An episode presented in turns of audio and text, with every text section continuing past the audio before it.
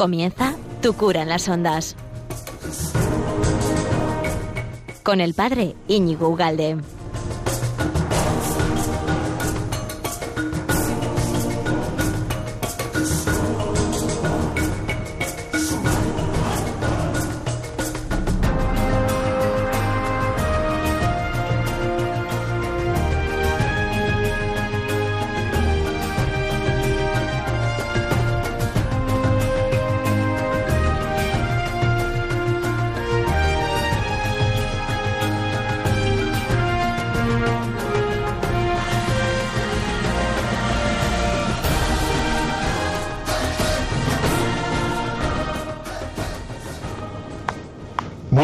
Amigo de Radio María. ¿Qué tal estás? Aquí estás ya preparado para estar un ratito con, conmigo, tu cura las ondas y luego, pues nada, disfrutar lo que venga después. Pero bueno, de momento tenemos por delante casi casi una hora en la que vamos a intentar aprender, estar a gusto, mano a mano y si quieres incluso al final, pues tenemos un, rato de tertulia, llamas y preguntas y, ya está, y estamos y nos vamos conociendo más todavía después. Ya llevamos mucho tiempo juntos, ¿verdad? Gracias a esta super casa de Radio María. Ya sabes que todo esto luego lo puedes encontrar colgado en internet, ¿verdad? Y hoy vamos a hablar de estas cosas. Bueno, luego lo puedes encontrar en la página web de Radio María, en particular en la sección de programas, ahí tu cura en las ondas y todo lo que hace, todo lo que emite Radio María, ahí está, para en caso de que no puedas escucharlo, pues, en fin, ¿no? Pues eh, lo recuperes como en septiembre antaño, que ahora ya no hay septiembre, pero bueno, sí, bueno, si hay septiembre el mes existe, pero de la recuperación es de septiembre, quiero decir. Y, y luego también este programa lo puedes encontrar en Evox, está luego en, iTunes e incluso en Spotify. Está, lo puedes encontrar. Bueno, en un montón de sitios, también en Facebook, Instagram, bla, bla, bla, bla, bla. Todas estas cosas. Y además hoy el programa que tengo preparado, eh, que ya sabes que hemos cambiado un poquito de formato. La, la idea es agilizar un poco, un poco el programa y, lo he dividido como en, en, tres, con tres temarios o tres apartados, que sería eh, uno, uno sobre información o informativo, otro sería un poco más cultural, que puede ser un poquito más, digamos, pedestre, alguna serie de televisión, película, o un poquito más, eh, un poquito más de nivel, algún libro o algún autor, como este caso, que este, este programa me gustaría hablar sobre eh, eh, Chesterton, ni más ni menos. ¿Qué te parece? Me parece una persona bien interesante. Bueno, pues hoy vamos a hablar de, de las redes sociales. Esta sería como la primera sección sobre, digamos, lo más eh, informativo, redes sociales, no les tengas miedo. El, segundo apartado sería sobre Chesterton, que le tienes que conocer. Tienes que conocer a este hombre que es, aparte de inmenso físicamente, porque era corpulento, era, vamos a decirlo, como hay que decirlo, ¿no? Estaba gordo el hombre, ¿no? ¿Para qué vamos a decir corpulento si sabes perfectamente lo que estaba fuerte, ¿no? Que diría mi madre, ay, estaba fuerte. Y dices, no, no, no, mamá, estaba gordo. Bueno, pues sí, pues estaba gordo, pero tenía el alma además, lo tenía inmensa también. Era, era una persona espectacular. De, de, bonachón, de sencillo, de humilde, de bueno, ¿no? Y tuvo, tuvo su crisis, ¿no? Y acabó convirtiéndose al catolicismo, no lo era, bueno, eso lo veremos después, ¿no? Y por último, que me parece también súper interesante, la última parte, la parte doctrinal, digamos, sería sobre la corrección fraterna a las autoridades. Porque claro, el tema de la, corrección fraterna eh, yo creo que todos más o menos podemos más o menos estar de acuerdo si hay que hacer corrección fraterna o no. Pero claro, es cuando la gente se pone nerviosa, es cuando empezamos a hablar si se puede corregir al superior. sobre todo, sobre todo, no tanto en las empresas y las compañías, que, por supuesto ahí uno ya se juega más el sueldo que otra cosa. Pero en, en la iglesia, ¿no? Si bueno, si, si podemos, si podemos eh, corregir al superior, ya sea a la superiora, al obispo o a un cardenal o al papa, si, si, si, cabe eso, si es de mal espíritu, si es de buen espíritu, cómo va eso, ¿no?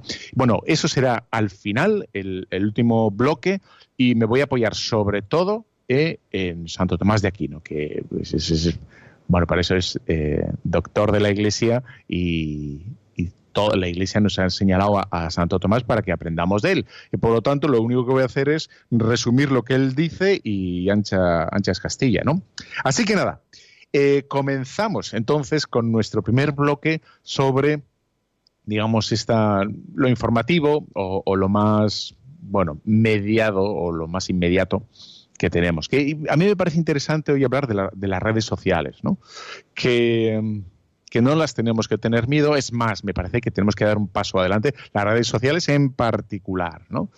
Eh, eh, hemos visto un, cambio constante a lo largo de, este siglo en cómo se hacía la comunicación, ¿no? Eh, el periódico quizá es lo más, tampoco he hecho un estudio sobre esto, ¿no? pero el periódico sería como el primerísimo medio de comunicación para divulgar noticias, luego claramente salió la radio. Inmediatamente después, pues eh, la, televisión y ahora ha quedado casi todo, digamos, relegado. No, no ha desaparecido nada, ¿no? Pero, pero ha quedado relegado y ahora las reinas de, la información son las redes sociales. WhatsApp, WhatsApp, ¿qué WhatsApp? ¿No? Pues WhatsApp, eh, Facebook, Instagram, YouTube, etcétera. Que sepas que los chavales pasan alrededor de tres horas ¿eh? enganchados a las redes sociales. Es más, están más tiempo los chavales con las redes sociales que hablando con sus padres. Por lo tanto, tienes que saber ¿eh? de dónde bebe los chavales toda la información. De hecho, los chavales y no tan chavales, cuando tienen un problema o un susto o quieren aclararse algo, lo primero que hacen es, ir a Google, San Google, y lo googlean. ¿eh? Van allá y dicen eh, lo que sea, el susto que tengan. Eh, ¿Qué pasa si me fumo un porro? Ya está, ¿no? Eh, y bueno, en fin, ¿no? Etcétera, etcétera. Y, beben, la primera información es de, Internet. Quizá luego los amigos y ya muy en tercer lugar serían los padres o los familiares, ¿no? Por lo tanto, vemos como la importancia que tienen las redes a la hora de informar, ¿eh? Y de formar, que no es lo mismo. Informar es dar datos. ¿eh? La formación es dar importancia a los datos. ¿Qué dato tiene que ir arriba y qué, tiene que qué dato tiene que ir abajo? La formación es lo que nos hace prescindir de, de algunos datos, porque por la formación que tenemos sabemos que no es importante, aunque sea muy voluminoso o sea muy predominante ese dato. ¿no? Bueno, tienes que saber que, por ejemplo, en Facebook, supongo que si me estás escuchando, tú tendrás cuentas en Facebook, eh, tendrás WhatsApp y tendrás todas esas cosas, ¿no? Pero bueno, que sepas que solo Facebook tiene 2.500 millones de usuarios. Solo Facebook, ¿vale? Y YouTube ni te quiero contar. Y dices, una barbaridad. Es decir, hay casi, casi, casi, ¿no? Un tercio del planeta que tiene cuenta en Facebook. Y, luego las otras plataformas, ¿no? Instagram, Twitter, etcétera, etcétera. por lo tanto, eh, sabiendo que la gente pasa tres horas, tres horas eh, mirando la pantalla, que además no solo pasa mirando la pantalla, sino que además pregunta, porque interactúa muchas veces, ¿no? Y dice, por ejemplo, edad media en la iglesia, y se va a creer lo que salga ahí.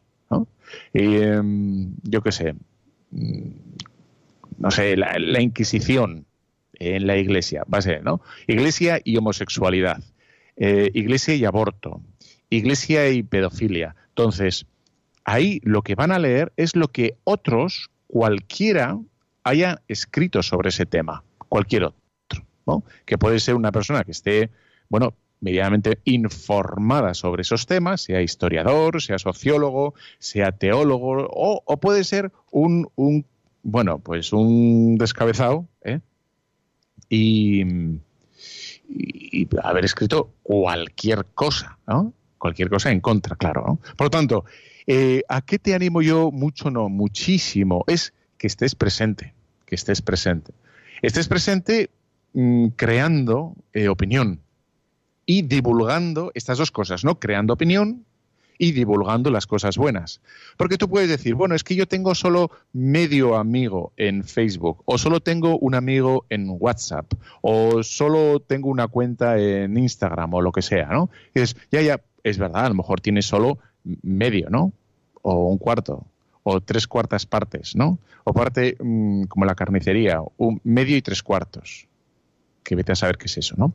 Bueno, pues medio y tres cuartos amigos tienes en Facebook, pero tú no sabes a quién va a reenviar ese amigo tuyo, que a lo mejor tiene siete, y de esos siete hay uno que tiene diez mil amigos y lo reenvía. Y por lo tanto, tú, al enviar a un amigo que tiene a, su vez otro con diez mil, pues eh, consigues un efecto, pues bueno, de, colocar una noticia o una importancia, una relevancia que, bueno, que de otro modo no hubiera, ¿no?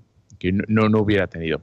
Ahora hay un montón de plataformas creando opinión y nosotros creo que no nos podemos quedar al margen, los cristianos. ¿no? Por lo tanto, no tienes que tener miedo, tienes que aprender a manejar un poquito cómo va Facebook, cómo va Instagram, cómo va Twitter, que son distintos, ¿no? pero me parece que hay que estar, hay que reenviar, hay que, hay que moverse. ¿no? La gente va, y además ahora ya sabes ¿no? que lo saben incluso los gobiernos que ahí se la juegan.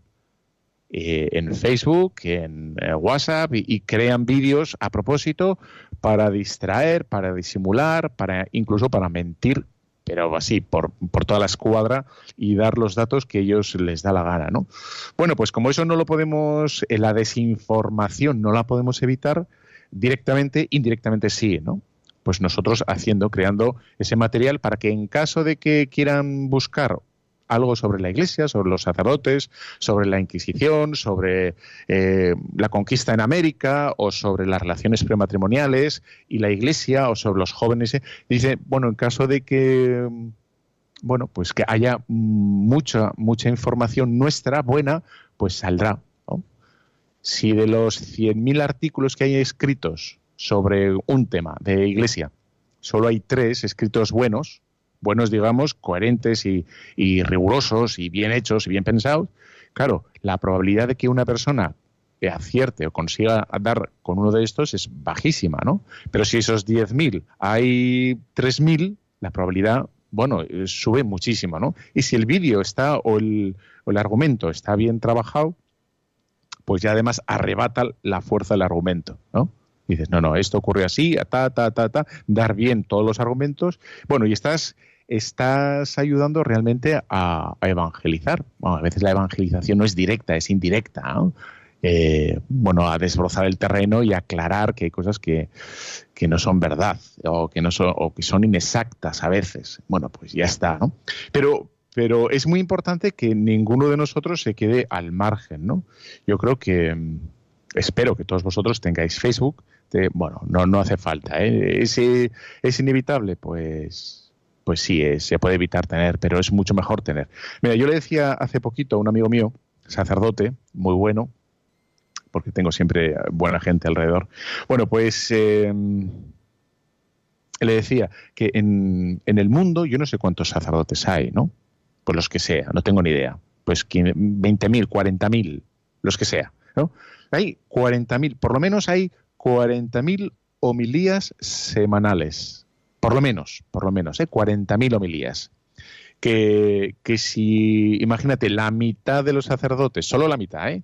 eh se, eh, se, decidieran a ponerlas en YouTube o en Evox o etcétera, etcétera, tendrías 20.000 charlas semanales de, de, de 20.000 temas distintos o parecidos, ¿no? Sobre la misión en la iglesia, sobre los laicos, sobre el papado, sobre los sacramentos, sobre tantísimas cosas.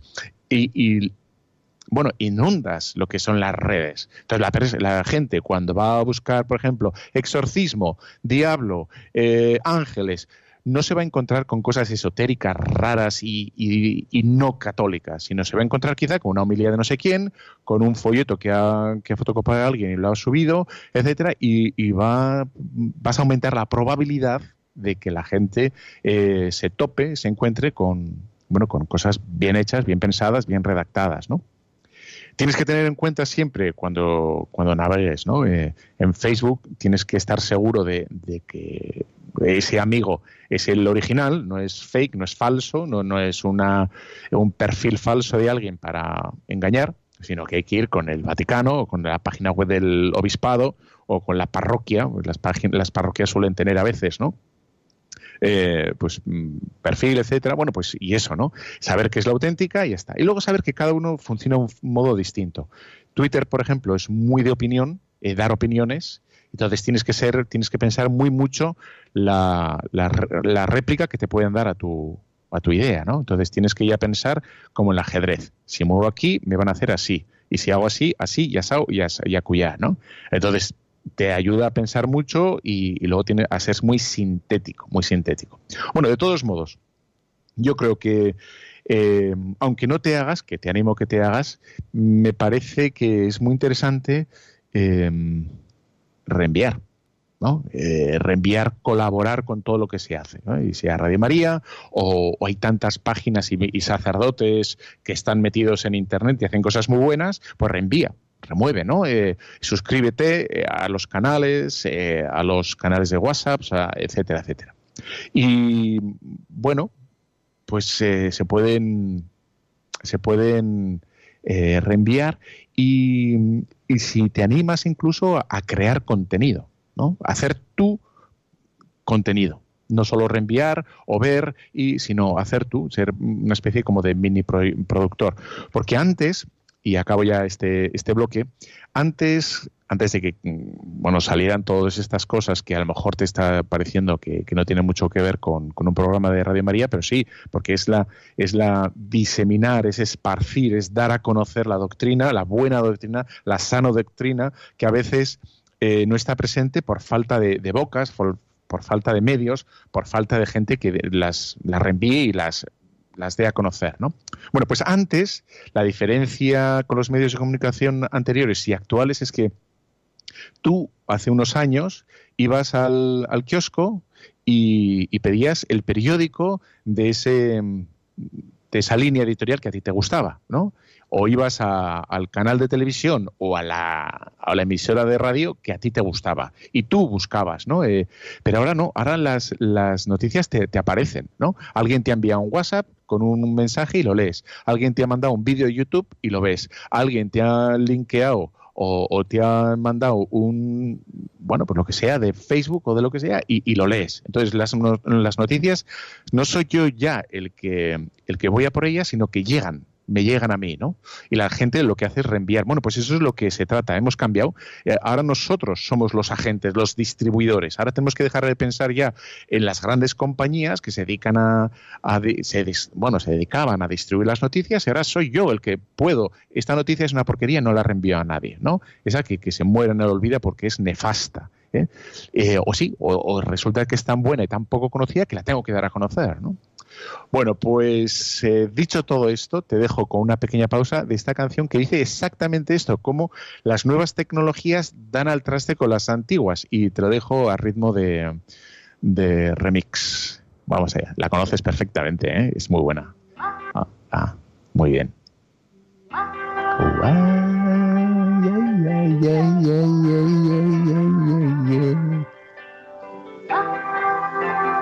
Yolanda, cántanos. Eh, yo sé que a Yolanda esta le gusta, ¿eh?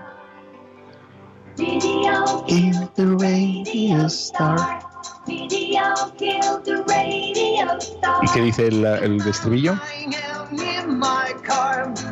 El vídeo mató a la, a la estrella de radio. O sea, las nuevas generaciones pues dan al traste con las anteriores. La MTV dio al traste con los 40 principales.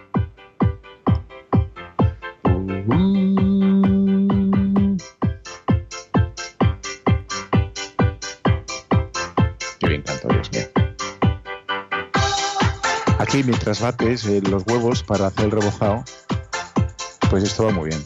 Que vas a ir repartiendo cajas con, con la furgoneta, pues también viene muy bien para descargarlas con más ilusión, alegría, energía.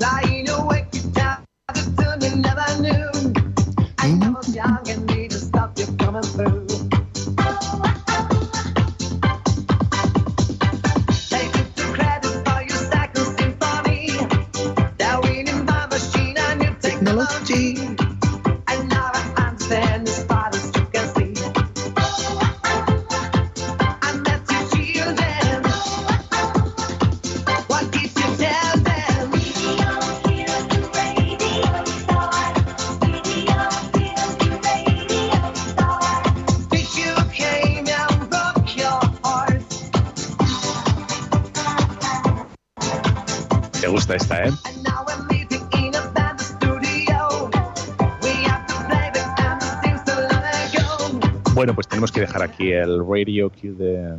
No, video kill the radio star. Bueno, y seguimos con nuestro programa eh, de Radio María, Tu Cura las Ondas, que ya sabes, quincenalmente nos vemos aquí a las doce y media hasta la una y media y que hemos este año hemos cambiado el formato. Ahora tenemos tres secciones que me parece que pueden, bueno, si lo conseguimos, que pueden dar cierta ligereza, ¿no? Como más animante al, al programa para dar, tocar ciertos temas, ¿no? Pues uno de como de información, noticias actuales o, bueno, pues que estén ahí, eh, que sean hot, dicen los ingleses, ¿no? Que están ahí, sean muy actuales.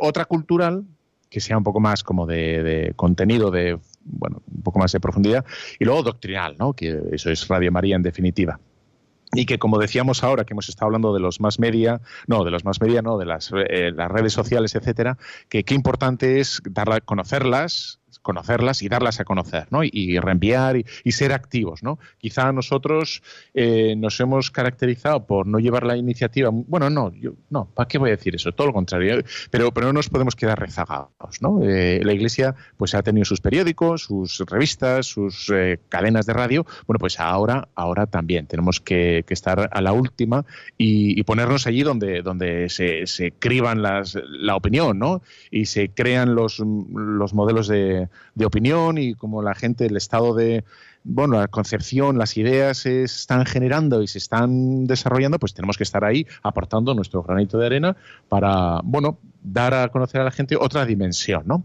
Bueno, pues este segundo bloque que es más cultural, me parece que, bueno, me, parece muy interesante el personaje con el que quiero, eh, quiero establecer contigo un, bueno, un ratito de diálogo que luego si quieres al final puedes hablar, ¿eh? si te apetece, que es Chesterton, que es una figura que me parece, es muy, es muy humano el hombre, es encantador, yo no sé si le conoces, pero era, era pura humanidad, era pura humanidad. Me he leído eh, dos biografías suyas eh, y como he tenido antes que reiniciar el, esto ya no me acuerdo de, bueno, del autor era Luis Seco, creo que es el, que me leí, que me gustó mucho, ¿no? Eh, ediciones, ediciones creo que a palabra. Y, me acabo de leer otra de, Ediciones Encuentro, eh, de Josh Pierce.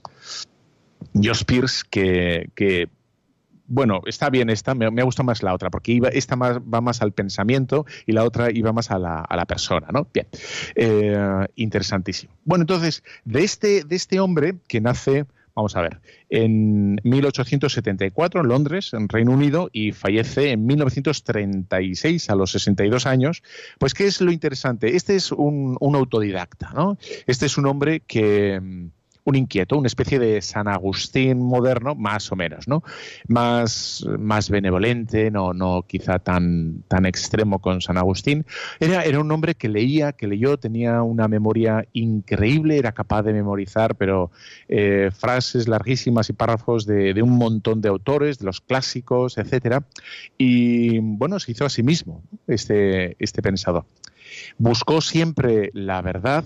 Eh, de las cosas y bueno, él al final, pues se convierte, pues, se da cuenta que eh, en la iglesia está, ¿no? En la verdad. Y, esto le, va a provocar cierto sufrimiento porque su madre no, su madre no lo va a entender. Su esposa lo sufre también, aunque su, su esposa se acabará convirtiendo también, ¿no? Era, era un genio, era un genio. Y mm, para intentar mostrarte la, como la, catadura ¿no? de, este hombre, la profundidad, su genialidad. Eh, he cogido de los libros que he leído, que tengo separados citas y tal, eh, bueno, pues mm, unas, unas cuantas citas suyas para que veas lo, agudo, ¿no? Lo, fino que era. Bueno, entonces, de, los libros que yo creo que, mm, que, tienes que leer de Chesterton, pues mira, eh, te puedo decir que uno sería Lo que está mal en el mundo, que mm, él eh, era periodista o, articulista, o bueno, escribía, eh, tuvo dos periódicos, creo que dirigió uno, si no me equivoco, trabajó en un periódico, pero luego se cogió la dirección de otro periódico que la llevaba su hermano y se murió. Entonces él, bueno, por un con una intención de no despedir a nadie y de que el periódico se mantuviera, pues cogió la dirección. ¿no? Bueno, em, Entonces, ahí tiene un montón de artículos que debatía casi casi semanalmente con los otros articulistas y entonces, claro, ponía evidencia los errores de los artículos de los otros escritores, de los otros periodistas y, mm, claro, con una agudeza y con una finura y, claro, con una, una cultura vastísima, ¿no? Entonces, eh, él tiene por ejemplo, ¿no? Lo que está mal en el mundo y herejes, pues, pues son artículos suyos, ¿no? Y luego escribió algún libro, como por ejemplo es Ortodoxia y El hombre eterno. Y luego hay otro de la semblanza de San Francisco de Asís, que también es muy bueno. Eh, entonces, te voy a leer eh, de, por ejemplo, te voy a, eh, bueno, te voy a leer de lo que está mal en el mundo, alguno de sus escritos, de sus pensamientos al aire, eh, a ver qué te parecen, ¿no? Entonces, sobre la familia, escribe lo siguiente. Bueno, si no leo todo, no lo leo, pero bueno, lo que lea lo voy a leer eh, tranquilo para que lo sabores y lo gustes. Entonces, eh, cuando empieza el tema del divorcio en Estados Unidos, cuando empiezan a hablarse de las uniones libres, sí, muy, muy poquito, ¿no? Y, pero muy tímidamente, pero ya empieza, eh, entonces él empieza a escribir artículos sobre ese tema y empieza a defender lo que empieza ya a mm, ridiculizarse un poquito, ¿no? O a denostarse. Y dice así, sobre la familia. Dice, vamos allá. Solo, ignorando hipócritamente un hecho enorme, se puede hablar de amor libre, como si el amor fuera un episodio semejante a encender un cigarrillo o silbar una cancioncilla. Supongamos que cada vez que un hombre, bueno, tiene un modo muy original de decir las cosas, ¿eh? ya vas a ver. Supongamos que cada vez que un hombre encendiera un cigarrillo, un genio gigantesco surgiera de los anillos de humo y le siguiera, le siguiera a todas partes como un enorme esclavo. Supongamos que cada vez que un hombre silbara una cancioncilla, atrajera a un ángel y tuviera que caminar siempre con el serafín a toda una cuerda. Estas catastróficas imágenes no son sino débiles paralelismos de las consecuencias catastróficas de que la naturaleza ha relacionado con el sexo. Y está perfectamente claro desde el principio que un hombre no puede ser un amante libre, o es un traidor, o es un hombre atado. El segundo elemento que crea la familia es que sus consecuencias, aunque colosales, son graduales. El cigarrillo crea un bebé gigante, la canción solo un pequeño serafín. Así pues surge la necesidad de un sistema prolongado de cooperación y así surge la familia en su completo sentido educativo. Y, sigue un poquito más adelante. Si un bebé llora pidiendo la luna, el policía no puede darle la luna, pero tampoco puede hacer callar al bebé. Criaturas tan cercanas la una de la otra como un marido y una mujer, o una madre y un hijo, tienen la capacidad de hacer al otro feliz o desgraciado con métodos a los que no puede recurrir ningún poder público. El hecho de que un matrimonio pueda disolverse cada mañana no devolverá la tranquilidad a un hombre que ha permanecido despierto por culpa de una bronca con su esposa ¿Y de qué sirve dar a un hombre una gran cantidad de poder si lo único que desea es un poco de tranquilidad? El niño debe depender de la más imperfecta de las madres. La madre puede estar dedicada al más indigno de los hijos. En estas relaciones, las venganzas legales son inútiles. Bueno, como ves, me parece que es de una agudeza eh, gigantesca. Y dice así, si los americanos pueden divorciarse por incompatibilidad de caracteres, no entiendo concebir por qué no se divorcian todos. He conocido a muchos matrimonios felices, pero nunca a uno compatible. El fin del matrimonio es luchar y sobrevivir al instante en que la incompatibilidad se vuelve incuestionable, pues un hombre y una mujer como tales son incompatibles. ¿Vale? Genial. Bueno, em, y un poquito más y, termino con esto. Dice, de todas las ideas modernas generadas por la riqueza, la peor es esta, la noción de que lo doméstico es aburrido y soso. Dentro del hogar, dicen, no hay más que decoro mortecino y rutina. Fuera está la aventura y la variedad. Esta es sin duda la opinión de un hombre rico, el hombre rico sabe que su propia casa se mueve sobre las anchas y silenciosas ruedas de la riqueza.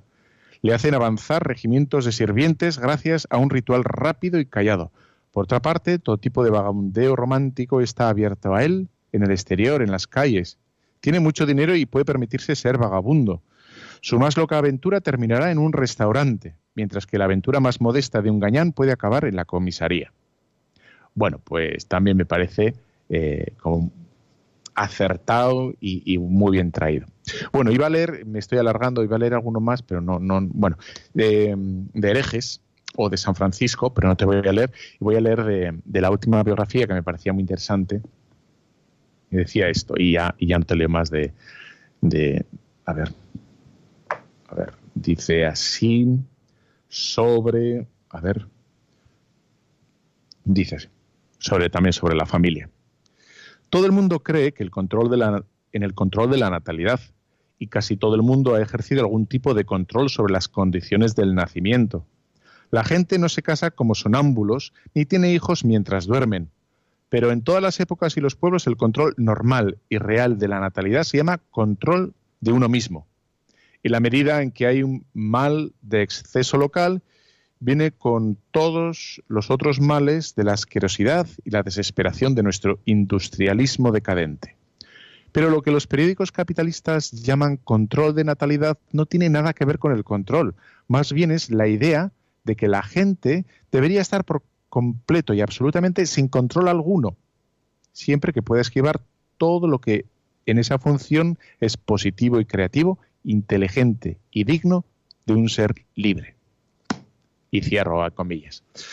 Bueno, pues eh, damos por concluido esta segunda sección y vamos a pasar con una pequeña, bueno, una pequeña pausa eh, al siguiente bloque que es sobre la corrección a, a nuestros superiores y cuándo, cómo, si se puede hacer y si se debe. Vamos allá.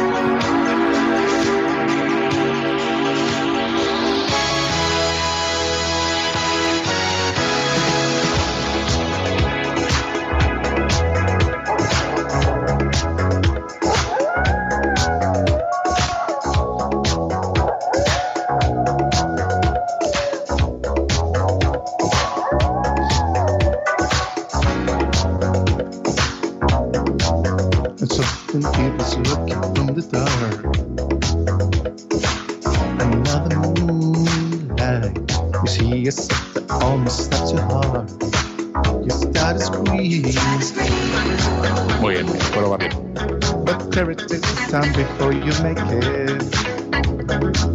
You start to freeze saw a looks right between your eyes.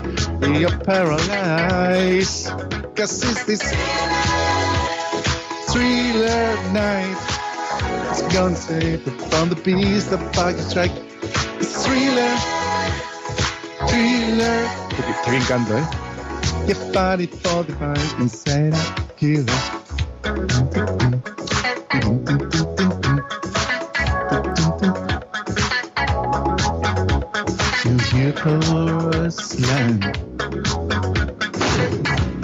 Realize there's no one left around. You feel a cold hand. I wonder if you ever see the sun. And hope is just imagination. Bueno, vamos a dejar de cantar ¿eh? que me estoy emocionando.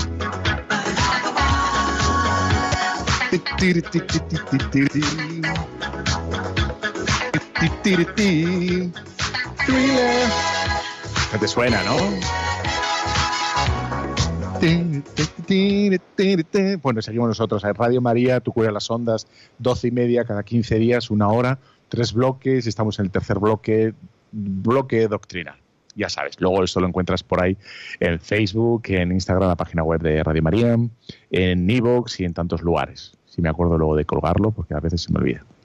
Bueno, pues entonces, en este momento, en este tercer bloque, a ver si no me va a dar tiempo, pero bueno, el tema sería eh, si, podemos corregir a los superiores. Entonces, me, remito a Santo Tomás de Aquino en, en, la, en su libro, la, eh, la, Suma Teológica, en la segunda, secunde, eh, tiene en la cuestión 33, habla de este tema, ¿no? Sobre los superiores. Luego al final, eh, preguntas para los que queráis, 91005-9419, pero al final, al final. ¿eh? Y ahora, él, él se plantea, Santo Tomás, sobre este tema, eh, si es un acto de caridad o no. ¿eh? Dice, mm, ¿bajo qué precepto cae esto? ¿no? Pues que si solo tenemos los diez mandamientos, dice, ¿bajo qué precepto cae esto del- de la corrección fraterna a los superiores? ¿no? Y dice si abarca solo o a los prelados o es también para los laicos. O sea, es decir, si es solo para los sacerdotes o es para todo el mundo. ¿no? Incluso dice si, si puede corregir un pecador, es decir, tú o yo, efectivamente. ¿no? Si, los pecadores, que somos tú y yo, podemos corregir o solo los santos. ¿no? Eh, y si debemos corregir también, por ejemplo, en caso de que sospechemos de que la persona corregida va a empeorar con, la advertencia o con la admonición o, o bien, dices, di- se pregunta, como ves, muchas cosas, ¿no? Dice, es, es un acto de caridad el- la corrección. Entonces él se remite a Mateo 18:15 y dice, si tu hermano pecare contra ti, debe ser reprendido por el celo de la justicia. Por lo tanto, parece que no, que no es un acto de caridad, sino de justicia. Lo dice así en Mateo 18, 19. Sin embargo, dice Santo Tomás, hay que decir que la corrección es un remedio contra el pecado y por tal puede considerarse de dos modos. ¿eh? El pecado se puede considerar de eh, nocivo para uno mismo, ¿eh? por ejemplo, mentir. Eh, uno a lo mejor miente y nadie le pilla la mentira. Entonces el, pecado le hace mal a sí mismo, aunque nadie se entere. Pero también el pecado puede ser nocivo para los demás. Por ejemplo, matar, que va contra la justicia.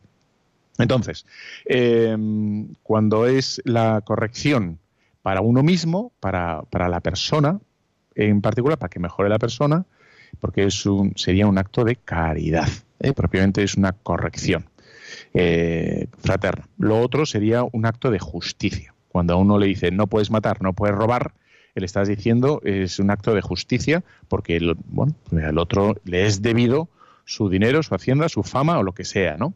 Y dice, es precepto de todos la corrección fraterna. Y dice Santo Tomás, parece que la corrección fraterna no es precepto, pues todos los preceptos se reducen al decálogo y la corrección fraterna no entra en ninguno de ellos. Por tanto, tendríamos que decir que no. Y la omisión de un precepto divino es pecado. ¿Eh? O sea, uno que, que no cumpla un, un, precepto, algo mandado por Dios, alguien que no lo haga, peca. Y dice Santo Tomás, sin embargo, vemos en santos que han omitido la corrección fraterna, ¿no? Y dice, dice Santo Tomás, bueno, pues aunque parece ¿eh? que no es precepto, sí lo es, ¿no? Porque dice, así como los preceptos negativos prohíben acciones pecaminosas, es decir, no robar, no matar, no fornicar, etcétera, los positivos inculcan virtudes. Es decir, las negativos nunca se pueden eh, cometer. En cambio, los positivos, eh, porque son actos virtuosos, a veces pueden, mmm, bueno, pues distanciarse en el tiempo o esperar un poco ver cómo cumplirlos mejor, ¿no? Es decir, que son actos virtuosos y por tanto hay que aprender a hacerlos, ¿no? Y por lo tanto hay que guardar las medidas de prudencia para que el acto sea bueno. Es decir, no hay que corregir de cualquier modo y de cualquier manera, porque no está mandado por Dios, no está por, o sea, exigido por Dios, sino que al ser algo bueno tenemos que aprender a, hacerlo. Igual, exactamente igual que cuando damos limosna. Eh, propiamente, al ser un, un acto positivo de, Jesucristo, de Dios, de Jesucristo, eh, no estamos a darlo siempre y en cualquier lugar, sino tenemos que aprender a dar limosna. ¿no? Que nos venga una persona pobre a pedir, tenemos que saber si esa persona le hacemos un bien dándole esa limosna, porque a lo mejor tenemos que darlo a Cáritas o al párroco para que el párroco sepa a quién está dando, etcétera, etcétera, etcétera, ¿no? Por lo tanto, dice Santo Tomás, hay tres modos de, realizar la corrección fraterna. Si, es por caridad, ¿no? bueno, puede ser que no la, no la hagamos porque vaya a empeorar al corregido, pues se enfade más, ¿no? O se encabrite más. Entonces sea peor el remedio que la enfermedad. Puede ser que no lo hagamos por miedo, ¿eh? porque a lo mejor si yo le corrijo al superior, ya no voy a tener como su mirada complaciente sobre mí o su mirada benévola y ya no voy a ya no va a pensar bien de mí porque me le caía muy bien, entonces ya no voy a poder medrar y voy a poder subir, etcétera, etcétera. Entonces ahí Santo Tomás dice que eso es un pecado, es un defecto, porque no lo haces por caridad, sino por egoísmo, ¿no? Etcétera. Bueno, dice alguna cosa más que me omito porque tenemos prisa. Dice, eh, otra cuestión que se hace Santo Tomás, ¿no? La corrección fraterna incumbe solo a los prelados. Y dice en la cuestión 33, en el artículo 3, ¿no? Y dice, parece que sí, que solo a ellos, ¿no? Si nos atenemos a, San Jerónimo, que es que San Jerónimo instaba a los prelados a que sean solícitos a corregir, ¿no? Em, pero añade además, ¿no? Eh, Santo Tomás, que la corrección fraterna es como una limosna espiritual y la limosna solo la dan los superiores. O sea, la, gente cuando da limosna es porque tiene dinero, ¿no? Y solo la gente que tiene dinero puede dar limosna. Entonces, y espiritualmente hablando, eh, solo los que son superiores espiritualmente parece que pueden, pueden dar limosna, ¿no? Eh, bueno, pues dice aquí Santo Tomás em, que una acción de caridad, por ejemplo, corregir al delincuente, eh, incumbe a cualquiera. ¿eh? Y cuando es un acto de justicia, es decir, cuando uno tiene que establecer una pena, un castigo, es solo a la autoridad superior. ¿no? Por lo tanto, en la corrección fraterna, ¿incumbe a los prelados? Pues a los prelados, digamos, les incumbe hacerla en, dos ámbitos distintos. Uno, cuando no tiene, digamos, efectos en el bien común, ¿no? porque nadie ha robado y no, entonces no hay desorden, sino uno ha hecho una, una pequeña mentirijilla, o uno no es puntual, o uno es desordenado, o uno a lo mejor tiene la lengua larga y habla demasiado de la gente, etcétera. Bueno, pues eso es, eso es por caridad le incumbe a cualquiera corregir. Pero cuando hay un algo de, orden público, o de orden del convento, o de la diócesis, o de la iglesia, al que le compete corregir es al superior, que tiene esa jurisdicción disciplinar, ¿no? esa potestad de, orden para, para, poner orden, efectivamente, en los lugares, en las parroquias, en el convento, en donde fuera. ¿no? Y dice, ¿está alguien obligado a corregir al prelado? Artículo 4. ¿no? Y, dice así. Em, parece que nadie está obligado a corregir. Pues ya en Gálatas 2.11 Pablo echó en cara eh, a Pedro de igual a igual. ¿eh? Y también parecería que nosotros, si vamos a corregir a alguien, nos creemos más que él, ¿no? Bueno, y dice, dice Santo Tomás, hay que decir que la corrección fraterna como acto penal, es decir, de administrar justicia, no incumbe al súbdito, lo que acabamos de decir, ¿no? Pero al ser también a veces un acto de caridad, sí incumbe al súbdito, pues atañe a las personas que debe amar. ¿no? Y como nosotros amamos a los superiores, cuando no se trata de algo disciplinar, algo de orden, pues, pues ya está, ¿no? Le toca, le toca también a, nos toca a nosotros. Dice, amonestar y oculta y severamente. Pueden hacerlo incluso los que no sean de igual a igual. ¿eh?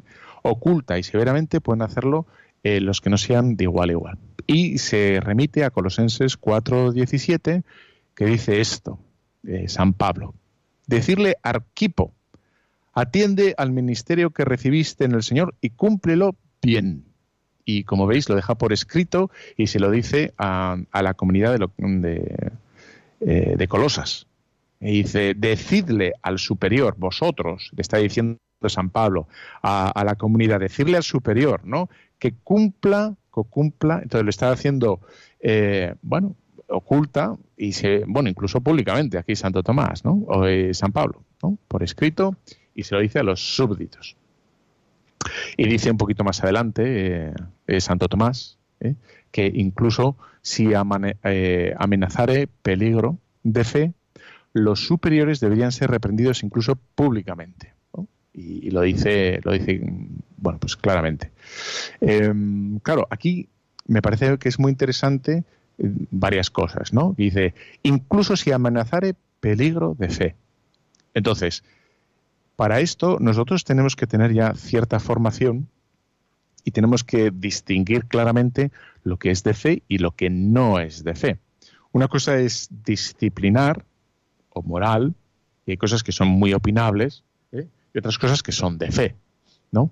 Por ejemplo, eh, que una persona no rece nunca delante del Santísimo expuesto, yo no voy a decir que es un acto bueno, pero no es algo contra la fe. Es que nunca reza delante del sagrario. Bueno, pues es algo a mejorar, por supuesto que es algo a mejorar, pero no va contra la fe, ¿no? Eh, tiene que ser algo contra la fe, no, contra la moral. Es que ha robado, es que ha mentido, es que eh, abusa de autoridad, ¿no? Pues para, para corregirle públicamente, eh, Santo Tomás pone esta sola condición, que tiene que ser eh, peligro de fe.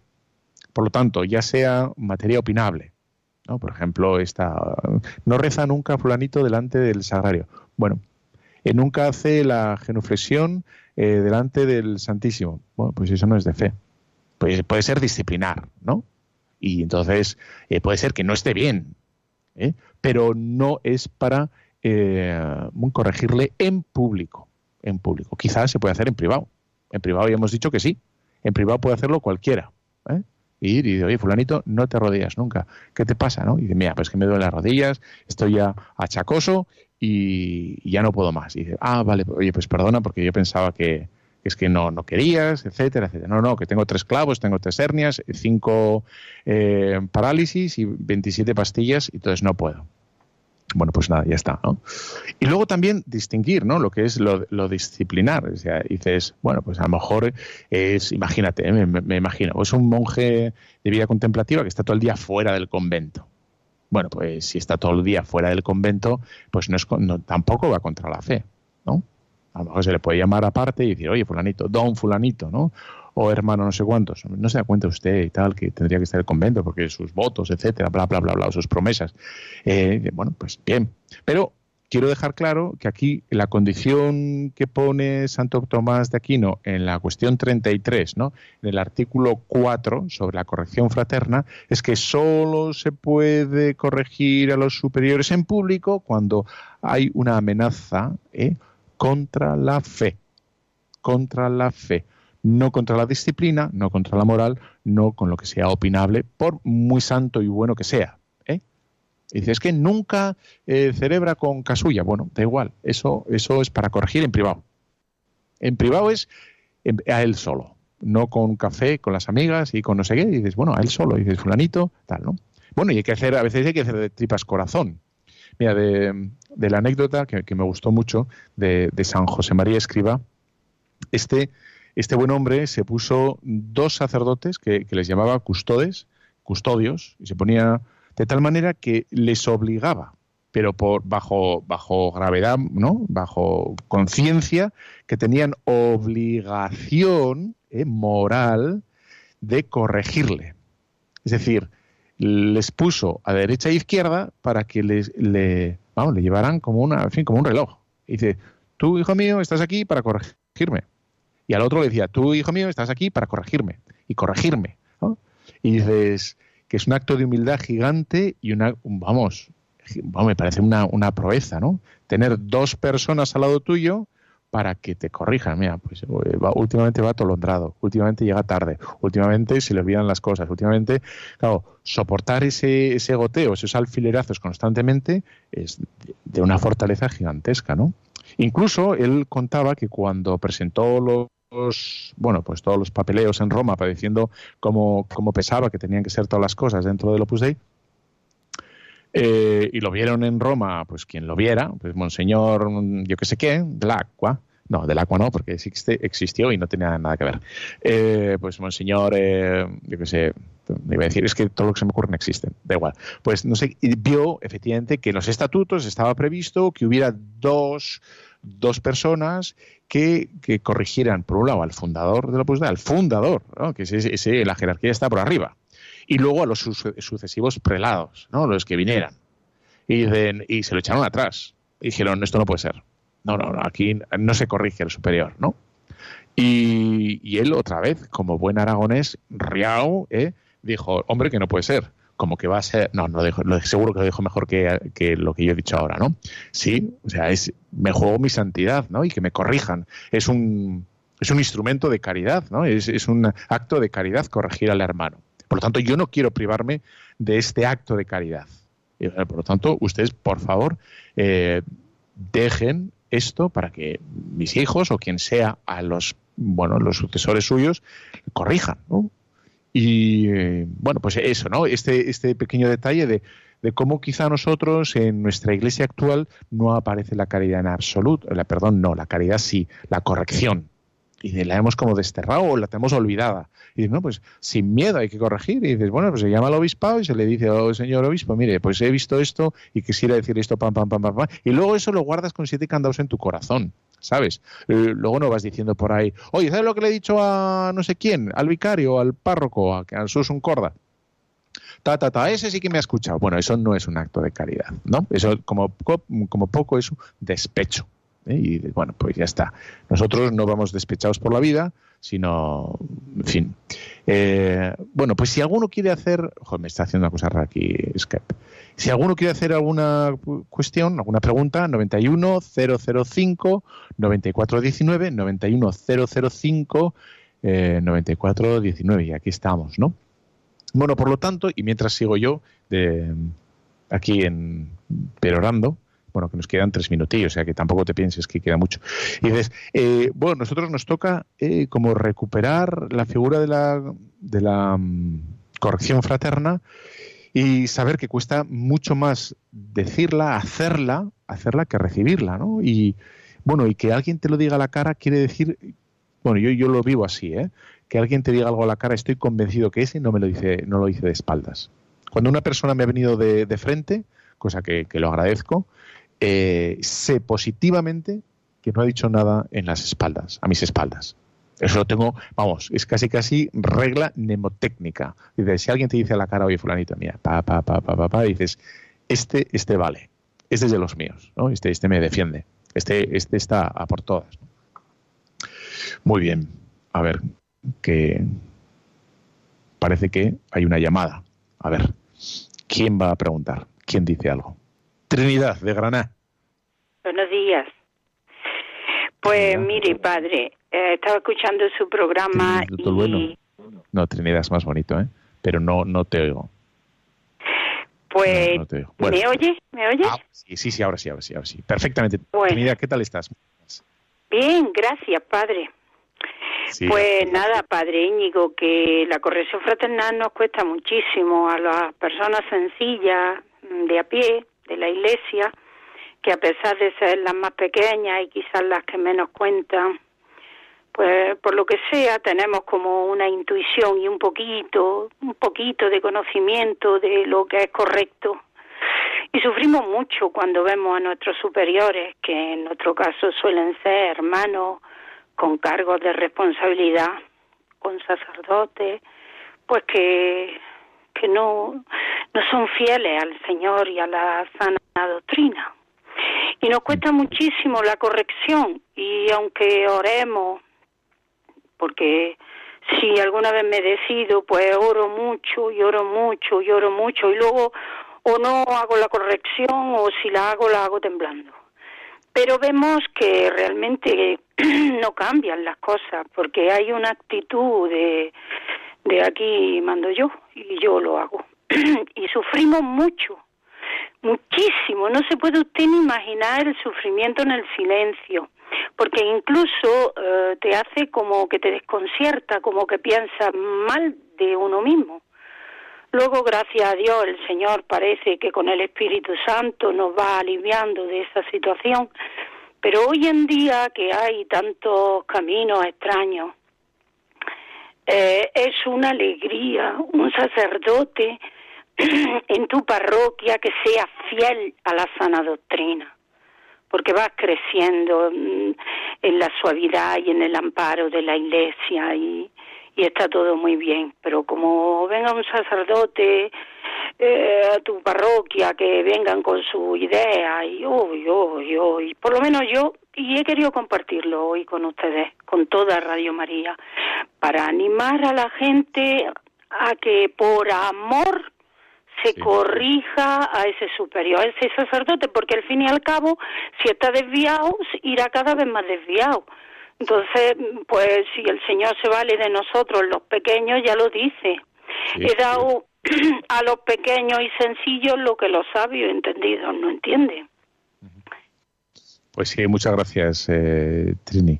Eh, estoy absolutamente de acuerdo y yo, te animaría a que, bueno, pues en privado le digas lo que ya sé que, cuesta mucho, bueno, pero, pero es un acto de caridad, un acto heroico y el Señor dice que, que al que corrige a un hermano y lo, y lo consigue o, lo conquista para el bien, el Señor le perdonará una multitud de pecados, ¿no? Esa promesa de ese sufrimiento de, de enfrentarnos a un... Luego pensar también que nosotros o sea, cómo nos gustaría que nos dijeran las cosas a nosotros, ¿no?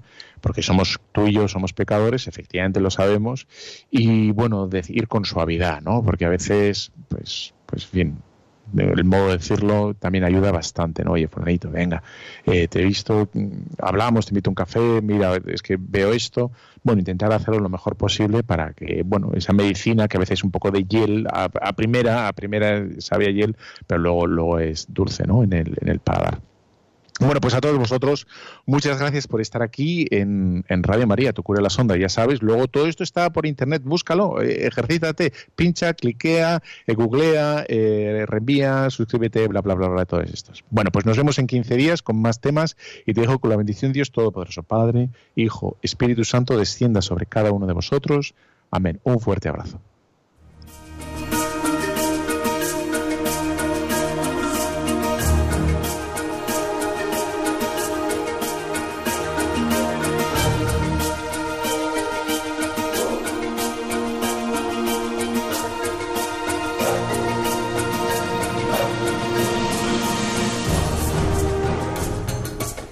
Han escuchado Tu cura en las ondas con el padre Íñigo Ugalde.